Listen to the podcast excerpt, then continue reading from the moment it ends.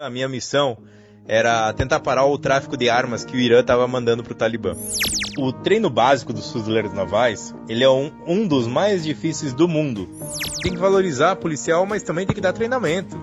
Que a população carcerária nos Estados Unidos é uma das maiores do mundo.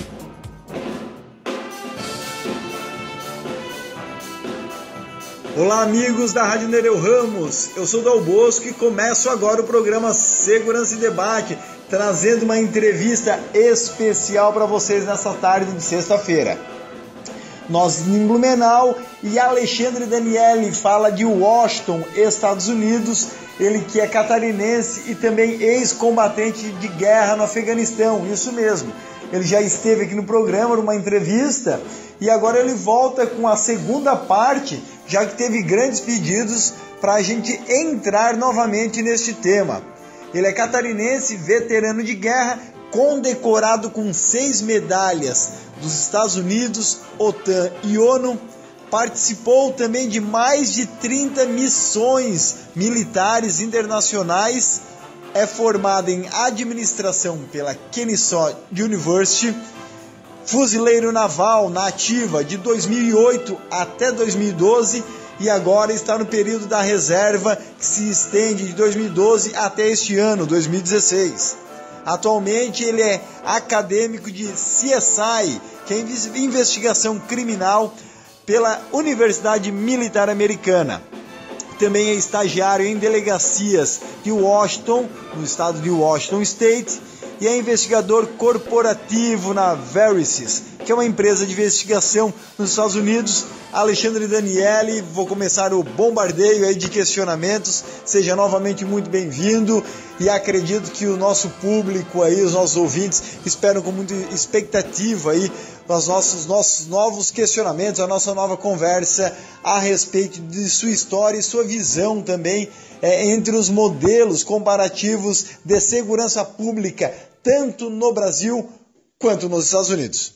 A região que lutasses é um dos focos da insurgência talibã contra o governo do presidente Hamid Karzai, apoiado pelos Estados Unidos. Né? O Talibã não reconhecia ele como presidente e a pressão era sobre isso? Eu estive lá no ano 2010 e 2011, que foi bem o ano da eleição do Afeganistão. E realmente o Karzai tem o apoio, tinha o apoio mundial, mas o Talibã queria ter um governo paralelo então, tudo que era projeto para beneficiar a população do Afeganistão, o Talibã tentava atacar a gente com esse objetivo de não deixar o povo reconhecer o Karzai como presidente. E algum colega seu morreu no conflito enquanto combatias no sul do país? Olha, é claro que a, a perda, a morte dos colegas é, é, muito forte, inclusive do exército afegão que vai dia a dia com a gente nas missões. Quando a gente perde um deles, é a mesma coisa, são todos irmãos do mesmo lado. Mas acho que a, a, o mais marcante para mim foi um cara que eu conheci muito pouco tempo. Eu tive numa região chamada Demazan, que era quase na fronteira com o Irã. A minha missão era tentar parar o tráfico de armas que o Irã estava mandando para o Talibã.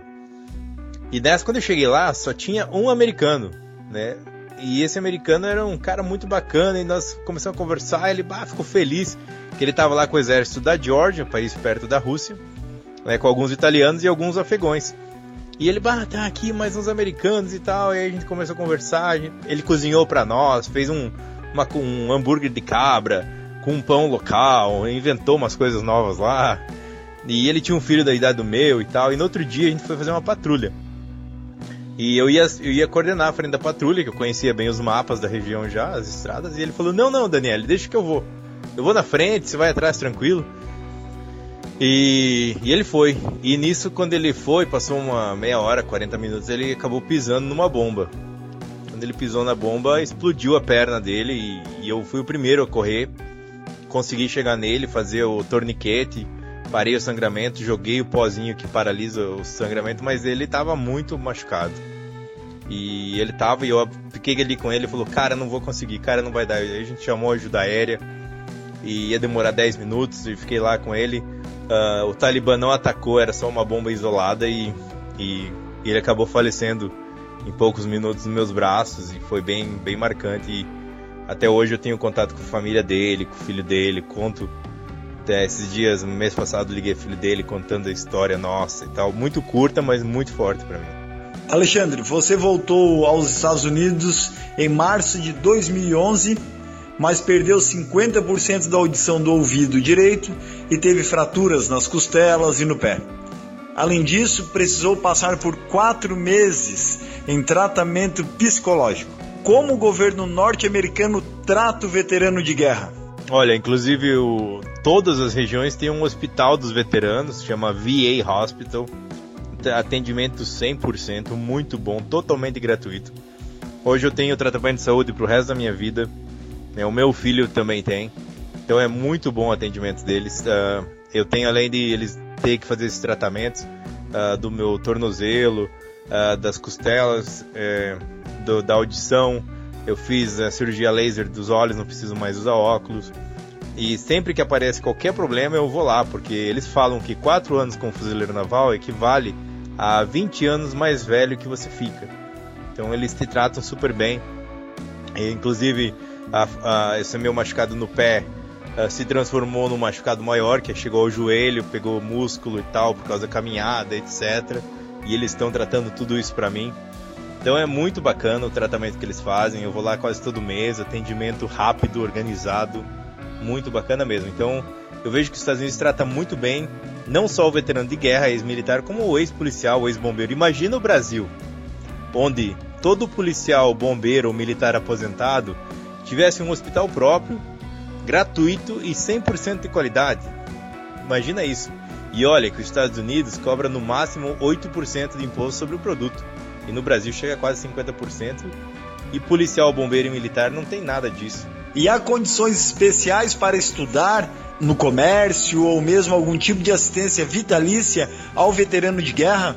Exatamente, essa questão dos benefícios da Bosco é muito importante, porque toda vez que você cumpre quatro anos militares, no mínimo quatro anos, você ganha uma questão chamada GI Bill. A GI Bill, ela é uma bolsa de estudos completa para qualquer universidade americana. Então, eu, por exemplo, eu tenho um amigo meu que está fazendo medicina gratuitamente. E além de ser gratuito, você ganha um salário para você estudar. Por exemplo, há um ano eu sou estudante de CSI, seria Polícia Científica, e eu ganho 900 dólares por mês de salário para estudar de graça. Entendeu? Todos os livros de graça, todo tudo gasto, comida na faculdade, totalmente gratuitos para veterano de guerra. Inclusive, toda universidade americana tem o Centro de Veteranos de Guerra, porque elas querem, claro, lucrar esse dinheiro do, do, do governo. Então eles montam salas especiais com tutores, com auxílio, é muito bacana. Então é, é, é, algo que eu penso que no Brasil seria muito importante ter. Imagina se todo uh, policial militar, soldado, civil, é, tivesse chance de fazer uma faculdade gratuita após um período de, de serviço militar ou policial. Além disso, eu também a gente ganha por machucado. Por exemplo, somando os meus machucados, eu ganho uma, uma pensão vitalícia, né? E que pode aumentar de acordo com mais machucados que forem aparecendo no decorrer da minha velhice. Então é, é uma aposentadoria garantida, né, para o resto da vida. E também você tem, eu tenho benefício em passagem de aviões com descontos. É, essa carteira de veterano de guerra que me dá é, bastante benefício com imposto de renda. É, e tudo isso que poderia ser feito no Brasil também, a questão de descontos em lojas e serviços. Alexandre, o treinamento para se tornar um fuzileiro naval é árduo, se não um dos mais já vistos. Em paralelo a isto, há um alto índice de suicídio entre a equipe. Então, o, o treino básico dos fuzileiros navais, ele é um, um dos mais difíceis do mundo, realmente como você falou. Os Navy SEALs também são um dos mais difíceis do mundo. Além do que, muito fuzileiro naval, ele depois de, dos primeiros quatro anos vira Navy SEAL, porque ele já está mais preparado, né? E, e, a questão de ser um dos mais difíceis do mundo é porque é um dos mais longos, são 12, quase 13 semanas. Os outros geralmente são 8 semanas o treino básico, tô falando, né? E a pressão é muito forte, então a, a taxa de suicídio ela está em média de 20% das pessoas que tentam esse treinamento acabam se suicidando, porque não pode, se você chegar no treinamento básico, depois de assinar todos os contratos com os fuzileiros navais e falar não quero mais, não tem essa não, tem que terminar, tem que ficar quatro anos, contrato, entendeu? Se você sair, você fica como fica no teu no teu no, como é que eu vou falar? No teu arquivo pessoal. Quando você vai procurar emprego vai aparecer lá que você amarelou com, no, no treino básico. Então isso dificulta muito para a pessoa. Então por essa pressão geralmente o suicídio é uma das fugas mais fáceis dos mais fracos. Alexandre na tua opinião as células terroristas no Brasil? Olha com essa minha experiência sobre terrorismo mundial e vendo o Estado Islâmico agora, que no mundo a gente chama de ISIS, é, só a tendência é crescer mais. Na verdade, o ISIS é um grupo mais perigoso que a gente já viu na história, né? Principalmente porque o Talibã, o objetivo do Talibã é dominar o povo pasto, a etnia pasto, e matar alguns infidéis aqui e ali. O Talibã tem como tática matar somente americanos. Mas o, o ISIS, o Estado Islâmico, eles têm a tendência de interpretar o, o Corão da parte do califato mundial. O califato mundial seria algo pregado de dominar o mundo, matar todos os infidéis. E aí o que acontece? Os maiores estrategistas do Estado Islâmico querem começar por países mais fracos. Eles são muito inteligentes. Se, se eles forem atacar Estados Unidos, Londres, eles vão perder, porque são países já preparados e fortes contra o terrorismo.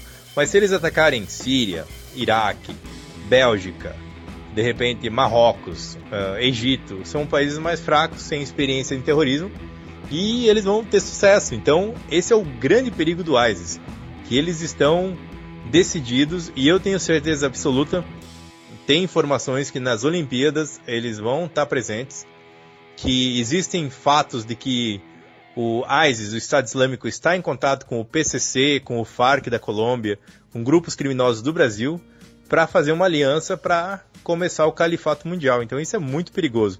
Então acho que está na hora do Brasil se preparar cada vez mais contra esse terrorismo fundamentalista mundial. E acreditas que estamos preparados para o risco de ataque nas próximas Olimpíadas? É, então, como eu vi na Copa do Mundo em 2014, a maioria dos coordenadores, tanto de segurança como logística, como tudo, da Copa do Mundo foram estrangeiros. Muito poucos brasileiros envolvidos. Então eu vejo que o Brasil não tem essa confiabilidade, não tem essa credibilidade para estar tá assumindo esse risco grande. Até porque a nossa polícia no Brasil ela tem um salário baixo, tem falta de contingente, o policial brasileiro trabalha demais, muitas horas pesadas, não tem benefício. É, é uma vida bem sofrida. O treinamento policial é muito fraco. Para você ter uma ideia, Dal Bosco, dentro da delegacia de uma cidade que eu tô aqui de Washington, uma cidade de 200 mil habitantes tem um centro de tiro dentro da delegacia. O que acontece? O policial está de folga, ele vai lá treinar tiro. Eu converso com policiais, principalmente do meio oeste catarinense, e eles vão atirar lá de vez em quando e tem que comprar bala do bolso. Onde já se viu isso? O policial brasileiro tem que estar tá com uma estância de tiro dentro da delegacia ou próxima para estar tá treinando semanalmente. E no Brasil não acontece isso. Então o nosso treinamento precisa ser mais forte, precisa ter mais condições para o policial treinar, tem que ser mandado para cursos, tem que fazer uma reciclagem geral. Então, isso tem que ser feito, tem que valorizar policial, mas também tem que dar treinamento. Alexandre, como tens observado, tempos atrás no Brasil foi feita a chamada campanha do desarmamento. Na tua opinião, acreditas que isso resolve? Olha, sobre o desarmamento é, é até complicado falar, porque cidadãos comuns, assistentes sociais, geralmente eles são a favor do desarmamento da população. E geralmente quem trabalha com segurança pública é a favor que a população tenha direito a ter uma arma. Então é, é um debate que sempre vai existir.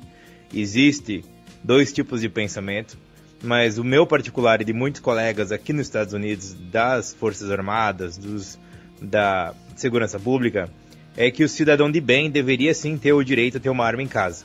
Mas a gente também é a favor de várias restrições. A gente é a favor que um teste psicológico uh, seja feito, mas um teste realmente bom, né? Que seja feito, checado o passado criminal da pessoa, seja analisada a questão de violência na vida da pessoa. Tem que ser feito um, um rastreamento nos últimos anos da vida da pessoa para ter certeza que não está vendendo uma arma ou liberando porte de arma para um bandido ou para alguém que tem uma propensão à violência. Então existe isso que no Brasil ainda é falho. E eu também acho que muitas armas de guerra uh, ou armas pesadas não deveriam ser vendidas para pessoas comuns. eu concordo que a arma de caça, que uma arma para defesa pessoal, sim, deve ser vendida. Mas não todas as armas. Por exemplo, uma bazuca ou uma metralhadora não tem a necessidade de ser vendida para um cidadão comum. E como é que funciona a questão do armamento nos Estados Unidos, né? E em si a questão do porte de arma aí. Então é como eu falei para ti, aqui hoje existe um debate muito grande. Hoje cada estado tem a sua legislação nos Estados Unidos. Uh, por exemplo, um estado vizinho de onde eu moro chamado Idaho, qualquer um, você pode ir no supermercado e comprar uma arma. Né? Tem lá, você põe o nome na, no computador e se você não cometeu nenhum crime localmente, você compra a arma. Então isso é, acontece. Mas também tem estados como o estado de Washington, que é um estado que é super restrito, demora meses para você passar em todos os testes que são feitos. Então, o que o Obama, o presidente Obama, está fazendo hoje é trazendo um debate que seja uma lei federal que para qualquer estado seja uh, restrito, que tem que fazer um teste psicológico, que armas potentes de guerra não sejam vendidas a, pessoas comuns, porque hoje aqui é, realmente eu acho que nos Estados Unidos está muito liberado. Né, uma pessoa com 18 anos, 19 anos em alguns estados, ela pode caminhar e comprar uma bazuca. E isso não existe necessidade. Então, nos Estados Unidos está havendo esse grande debate e eu espero que o cidadão possa ter uma arma para defesa ou para caça, mas que seja proibido a venda de armas muito potentes para pessoas comuns. E agora, puxando essa situação para o lado de cá, és a favor do porte de arma no Brasil? Eu acho até uma besteira no Brasil algumas leis sobre o armamento. Por exemplo, uh, eu acho que a pessoa poderia sim andar com um revólver na cintura em certos locais, né? Uh, eu acho que algumas regiões eu acho que deveria ser sim estadualizado no Brasil. Por exemplo, estados como Mato Grosso, Mato Grosso do Sul, Rondônia, Roraima, uh, Macapá, uh, Amapá, Amazônia, eu acho que deveria ser mais fácil de andar com arma, até porque você tem animais silvestres em tudo que é lado, em cidades pequenas, na, no interior não, a polícia não chega. Né, mais estados maiores, como São Paulo, Rio de Janeiro, Minas Gerais, eu acho que deveria ser um pouco mais restrito. Né? Mas também em lugares como, lugares como Santa Catarina, eu acho que no interior de Santa Catarina deveria ser sim mais liberado a questão das armas. Porque eu, até a polícia chegar numa linha no interior, digamos que, por exemplo, lá no oeste de Santa Catarina, tem linhas do interior que são uma hora e meia da próxima estação de polícia. Então, se um bandido vai lá assaltar o colono, uh, o cara vai morrer. Então, eu acho que no Brasil tem que diferenciar também por estado, também por questões regionais. Mas, levantando de novo, eu acho que tem que ser armas de defesa pessoal, certos calibres e sem ser armas muito potentes. E com relação à redução da maioridade penal que está se discutindo no Brasil, qual que é a tua opinião sobre o caso? Dal Bosco, o problema da maioridade penal é, é muito relativo. Eu mesmo já mudei de opinião várias vezes. Uh, quando eu estive na guerra e voltei, que eu vi crianças uh, marginalizadas desde os 8, 9 anos de idade, eu era a favor, sim, da diminuição. Mas fazendo estudos de caso agora na Universidade Militar Americana, que eu estou uh, estudando, a gente viu vários estudos de vários países que não, não adianta. O sistema penitenciário é muito falho. Então eu acho que antes de reduzir a maioridade penal, uh, tem que ser revista a questão do presídio. Eu sou a favor, completamente, que o jovem de 16 anos, uh, e muitas vezes até de 15, em alguns casos, seja preso. Mas, antes de aprovar uma lei dessa, você tem que rever o presídio que essa criança vai, que esse adolescente vai. Se ele for para um presídio, que tem um acompanhamento psicológico, que tem uma assistência social, que tem estudo, que ele realmente possa ser reabilitado para a sociedade, eu concordo que ele seja enviado para lá. Mas se for só mandar para um cadeião, como existe no Brasil em várias cidades, que ele fique junto com os marginais do dia a dia, não vai adiantar nada. Você vai, na verdade, infiltrar um adolescente de 15 e 16 anos numa gangue. E ele vai sair muito pior em alguns anos. Então eu acho que antes de falar em diminuição na maioridade penal, o Brasil tem que falar sobre como ele está tratando o preso. Como deveria ser o sistema. Separar por preso, por crimes. Alex, e com relação à utilização de algumas é, substâncias nocivas né, é, ao ser humano, e a legalização das substâncias, como por exemplo a maconha. Qual que é a tua posição com relação ao assunto? Eu sempre fui uh, contra a legalização da maconha. A mãe do meu filho, uma americana uh, do estado de Idaho, ela quando a gente uh, ficou junto, a gente teve filho junto, ela era uma das maiores ativistas da legalização da maconha. Então eu tive muito contato com esse pessoal que, que defende, intelectuais, não só o, o porra louca que sai pedindo legalização porque ele quer fumar um baseado. Não, mas com realmente pessoas que tinham estudos sobre isso. É, eu tive a oportunidade de, em 2015, morar no Canadá por alguns meses e conhecer várias pessoas que tiveram esse estudo da cannabis sativa.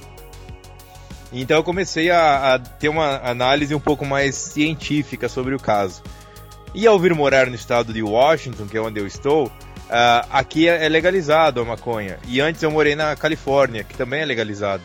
E conversando com o xerife Eliel Teixeira, que eu espero que você tenha a oportunidade de entrevistar, ele e outros policiais, e estando em contato com o pessoal de segurança pública, eles falaram que para eles melhorou muito, porque hoje eles não precisam perder tempo prendendo um cara que está fumando baseado na esquina. Mas eles podem sim focar no traficante de droga que está trazendo heroína, cocaína, etc. E com o dinheiro dos impostos dessas lojinhas de maconha, está sendo feito um trabalho gigante com adolescentes e jovens sobre a maconha. E existem estudos atuais que eu estive lendo, porque meu filho de 9 anos estuda aqui na, em Washington.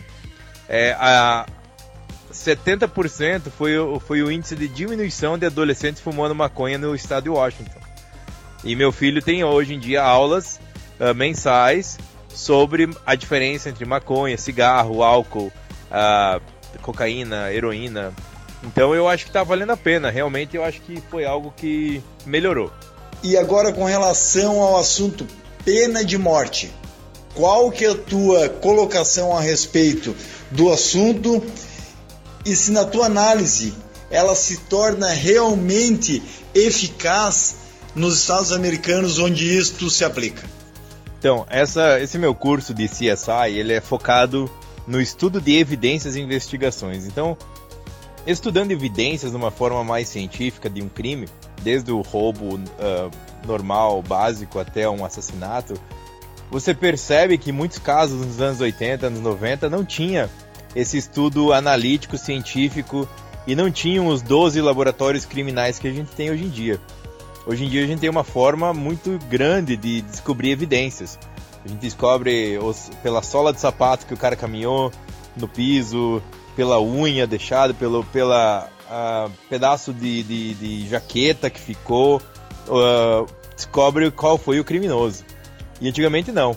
Então, claro que hoje está surgindo vários casos nos Estados Unidos de pena de morte que foram é, condenados de forma errada.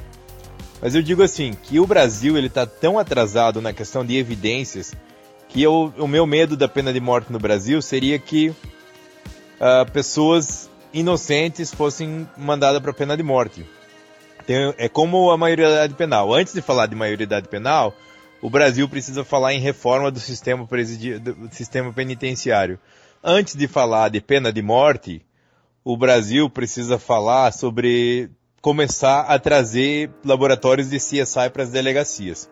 Começar a investir nessa área científica de evidências, porque uh, infelizmente se você condena uma pessoa inocente e essa pessoa uh, sai, processa o Estado, o dinheiro acaba sendo ainda maior do que você montar laboratórios e incentivar profissionais dessa área.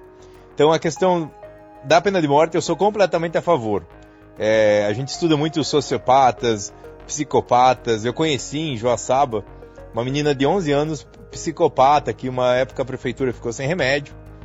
E eu fui conhecer essa menina e ela olhou para mim e falou que ela ia me matar, que ela queria matar alguém.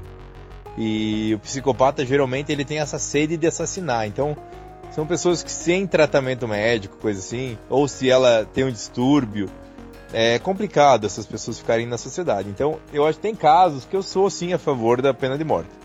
Mas no Brasil, sem investir em CSI, em polícia científica, em laboratórios criminais nas delegacias regionais, eu sou contra, porque o Brasil não está preparado para julgar alguém. Alexandre Daniele, me responda agora uma questão com relação à integração entre segurança pública e segurança privada, onde no Brasil pouquíssimos casos temos observado isto de maneira eficiente e eficaz, né? nos Estados Unidos. Como é que funciona esta integração entre empresas de segurança privada com o poder público? Olha, é, também nos Estados Unidos tem um fator muito interessante em relação à segurança privada. Aqui, detetive particular é um, é, são bem populares nas cidades.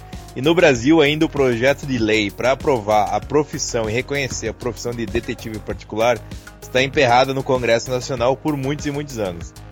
Mas falando na, na empresa de segurança em si, uh, eu percebo que também nos Estados Unidos é um pouco falho. Né? Claro, a, a empresa de segurança privada aqui, ela faz todos os as declarações e, e reports que seria para segurança pública, mas o profissional em si não, é, não tem um treinamento tão vigoroso de, da, da segurança privada. Então, eu vejo no Brasil também, é um problema sério de você às vezes contratar alguém que não esteja preparado fisicamente, algum, alguém que é obeso para ser, ser segurança de qualquer coisa, né? Então é uma questão bem complicada.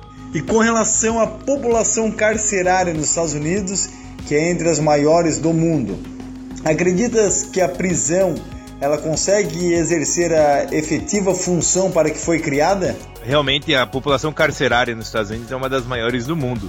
E, e prende-se muitas pessoas, mas aí o que tem que se levar em conta, se for comparado com o Brasil e países de, de diversos, para não falar terceiro mundo, o número de policiais nas ruas é muito maior.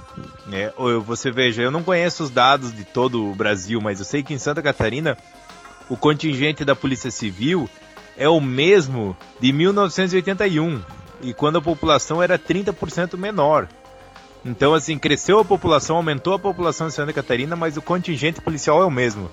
Então, eu vejo cidades menores, uh, de 2 mil, 3 mil habitantes, tendo um, dois policiais. Então, é, não tem como fazer nada, a polícia fica é, com as mãos atadas. Então, eu creio que no Brasil, se fosse fazer uma atualização do número de policiais nas ruas, com certeza o número de presos seria maior. Nos Estados Unidos, o que acontece? A prisão em si, até tem uma piada entre os americanos, a gente fala que é, é normal todo mundo ter sido preso uma vez na vida aqui. Né? Porque se você cometer um erro, um erro pequeno, você vai para a delegacia sim. Né? Você depois, claro, vai ter a corte. E eu mesmo fui preso. Eu fui preso porque eu fiz uma curva errada né? E continuei, o policial veio atrás de mim e eu continuei por 10 minutos andando até porque eu não sabia onde estacionar. O policial me prendeu, levou pra delegacia algemado. Depois não ficou nada na minha ficha e, e tudo tal, mas eu fui preso, entendeu? E eu me assustei, o tanto que hoje eu nunca mais cometi nenhuma infração de trânsito. Isso foi em 2011. Então, assim, é, é, é muito importante você meter um pouco de medo na população e mostrar o respeito que a polícia tem que ela não vai deixar passar, que não existe o jeitinho brasileiro, que isso vai apenas te dar uma. vai, vai te. Uh, fazer mais, como é que eu vou dizer assim, consciente do papel da polícia e do teu, do teu papel na sociedade. Aqui eu lembro que eu fui técnico de futebol de crianças na base militar e a gente é proibido de encostar nas crianças. Uh, geralmente tem os pais auxiliares que são quem tocam nas crianças, mas o técnico não pode. Teve um amigo meu técnico que foi arrumar a chuquinha de uma menina e a, os pais acharam que ele fez de uma maneira errada e ele foi preso. Né? Então, assim, eu acho até bacana porque previne muitos crimes. A prisão aqui é tratada como uma prevenção. Entendeu? É, é como você dar uma chacoalhada na comunidade e mostrar que qualquer erro ela vai ser punida. E muito discute-se com relação a isto aqui no Brasil, né? Que é transformar em uma polícia única. Qual que é a tua opinião com relação a este assunto? Primeiro, no Brasil tem que acabar com a unificação da, tem que acontecer a unificação da polícia. A polícia tem que ser unificada, tem que trabalhar mais junto.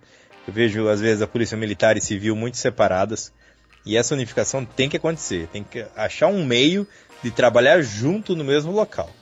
Né? Eu vejo que nos Estados Unidos é gasto muito dinheiro em segurança pública. É, no Brasil não chega nem a 30% do que é gasto aqui, então não tem como comparar, né? O equipamento, a tecnologia é muito grande aqui. A, a, o respeito com a polícia é muito maior aqui também. Os benefícios do policial, salário, carreira, tudo aqui é. Olha, vou te falar que o Brasil é uma vergonha o jeito que o Brasil trata o policial.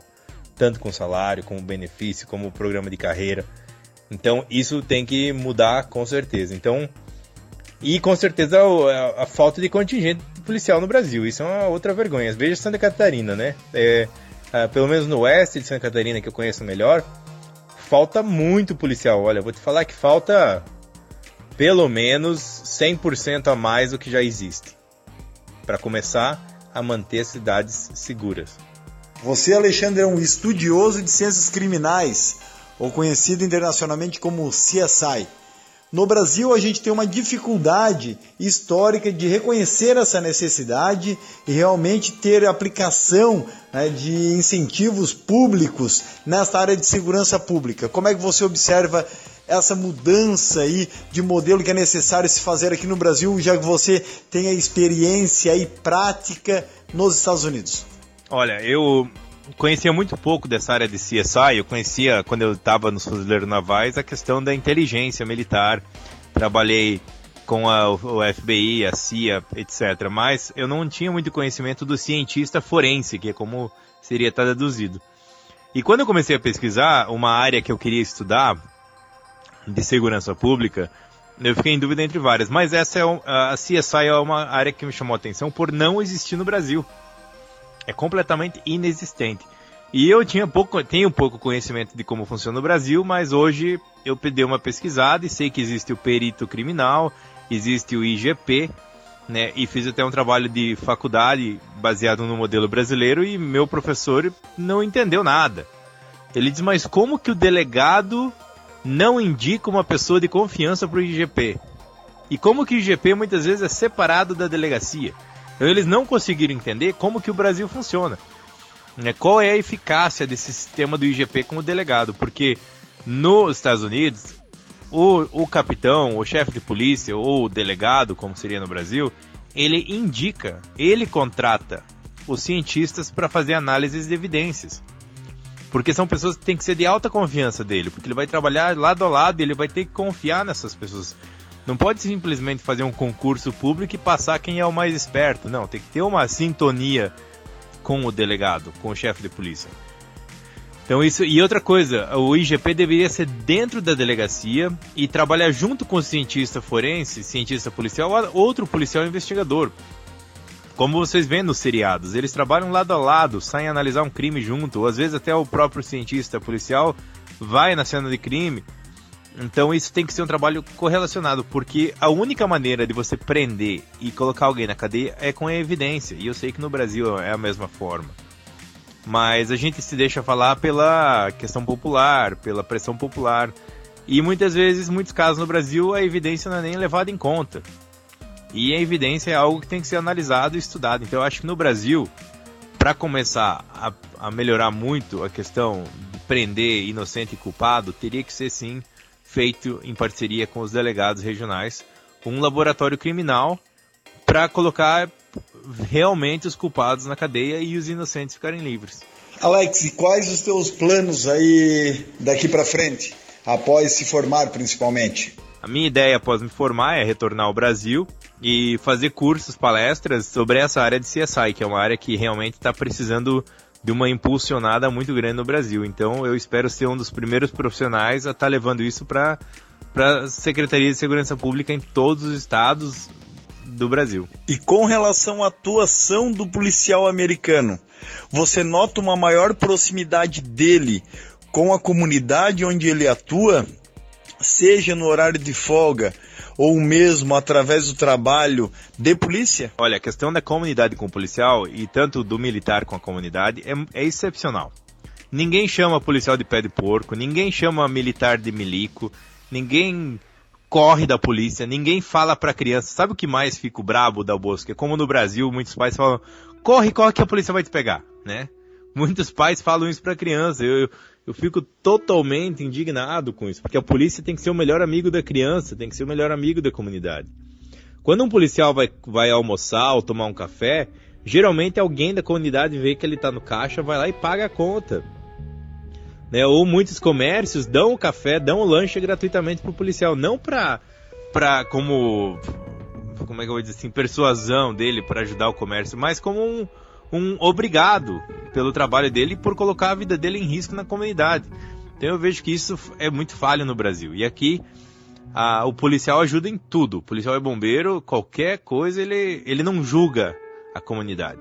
Se a mulher está chorando, desesperada em casa e acha que vai se matar e chamar o policial, ele vai. E no Brasil eu sei que tem muito policial e bombeiro bom também. Então eu acho que é um trabalho que não é o policial ou o bombeiro abraçar a comunidade, e sim a comunidade abraçar o policial e o militar. Camarada, tira-me uma dúvida aqui. É, quem retorna da guerra, né, e não teve nenhum ferimento, vamos dizer assim, é, permanente, é, ele tem condições mesmo assim receber do, do governo americano uma pensão vitalícia? Ou nesse caso, não? Então, Dal Bosco, a questão do, do, do, do, benefício, que eu digo assim, pensão de, dos machucados de guerra, se o cara for para uma guerra e voltar sem nenhum machucado e sair do contrato, sem se aposentar com 20 anos, ele não ganha nada. Ele só ganha direito à bolsa de estudos por qualquer universidade e o status de veterano de guerra, mas ele não ganha pensão nenhuma. O, a única forma de você ganhar pensão sem se aposentar em 20 anos de serviço é você ter machucados de guerra, ter sido machucado, como eu hoje tenho problema de audição, etc, costela. Então isso tudo foi comprovado, uma rede de exames, bateria de exames, 5, 6 médicos, um board para decidir que realmente eu tinha me machucado na guerra, vendo, né, analisaram todo, toda a minha questão na, na, no Afeganistão também. Alex, no Brasil há uma grande dificuldade em se tratar a vítima do crime. Pensa-se muito no criminoso e a sociedade, na verdade, que sofreu algum ato né, criminoso ou mesmo as, fa as famílias dessa pessoa são tanto abandonadas pelo Estado. Essa questão que se chama vitimologia, inclusive internacionalmente, a pós-graduações é, e incentivos nacionais que acabam estudando mais a fundo é, e tratando essas vítimas. Como é que funciona isto nos Estados Unidos? Então, até eu tive uma matéria já, vão ser várias matérias de victimologia. Até eu, eu tentei achar o material em português e eu achei dois parágrafos em português sobre victimologia. E aqui existem livros e vários estudos científicos sobre isso. Então, além de você pensar na recolocação do bandido após ele sair da cadeia, o, o, o formado em assistência social ele já é formado muito nisso. E muitas delegacias e condados, ele contrata assistentes sociais que são especialistas em victimologia para realmente esse trabalho. Pra... Geralmente eles têm ONGs, né, pelo que eu trabalho aqui, várias ONGs que trabalham com as vítimas e também tem assistente social especializado nessa área que é contratado pelo condado ou pela cidade para fazer esse trabalho com as vítimas, que é um acompanhamento de longo prazo, médio e longo prazo. E eu vejo que no Brasil eu não tenho conhecimento eu não cheguei a pesquisar, mas eu sei que a área científica no Brasil de victimologia é muito pequena e eu espero que, pelo menos em cidades grandes, que tenha algo, algo que funcione, porque é como um, um ex-presidiário, ele precisa de ajuda na recolocação no, no mercado e na, na, vida social, como também a vítima.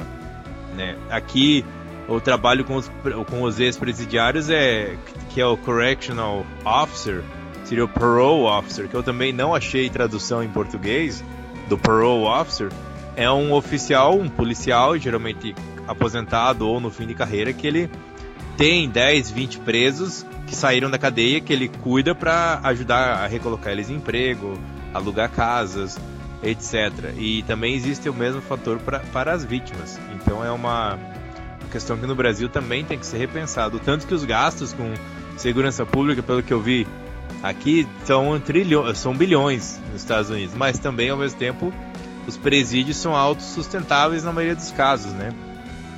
Porque é um preço que você não paga, não, não tem, não existe o preço pela vida das pessoas, pela segurança. Como eu, por exemplo, eu não não chaveio, não não tranco meu carro, né? Nunca tranquei meu carro nos Estados Unidos, mesmo quando eu morei em Los Angeles. Nunca tranquei minha casa, meu apartamento. Geralmente eu deixo aberto. Eu, eu geralmente não gosto de ter a minha chave no bolso. Então eu coloco a chave embaixo do tapete da porta. Eu boto a chave do carro quando eu vou em algum lugar e não quero carregar no bolso embaixo do tapete do carro.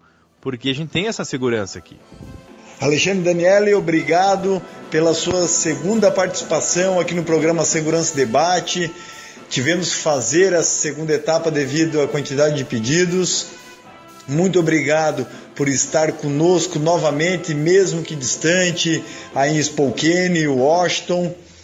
Seja convidado a vir nos visitar sempre que possível e sempre da sua estada no Brasil. Eu sou Dal Bosco e ficamos por aqui com mais um programa Segurança e Debate. Voltamos na próxima semana e temos o apoio da Quaternos Rastreamento de Veículos.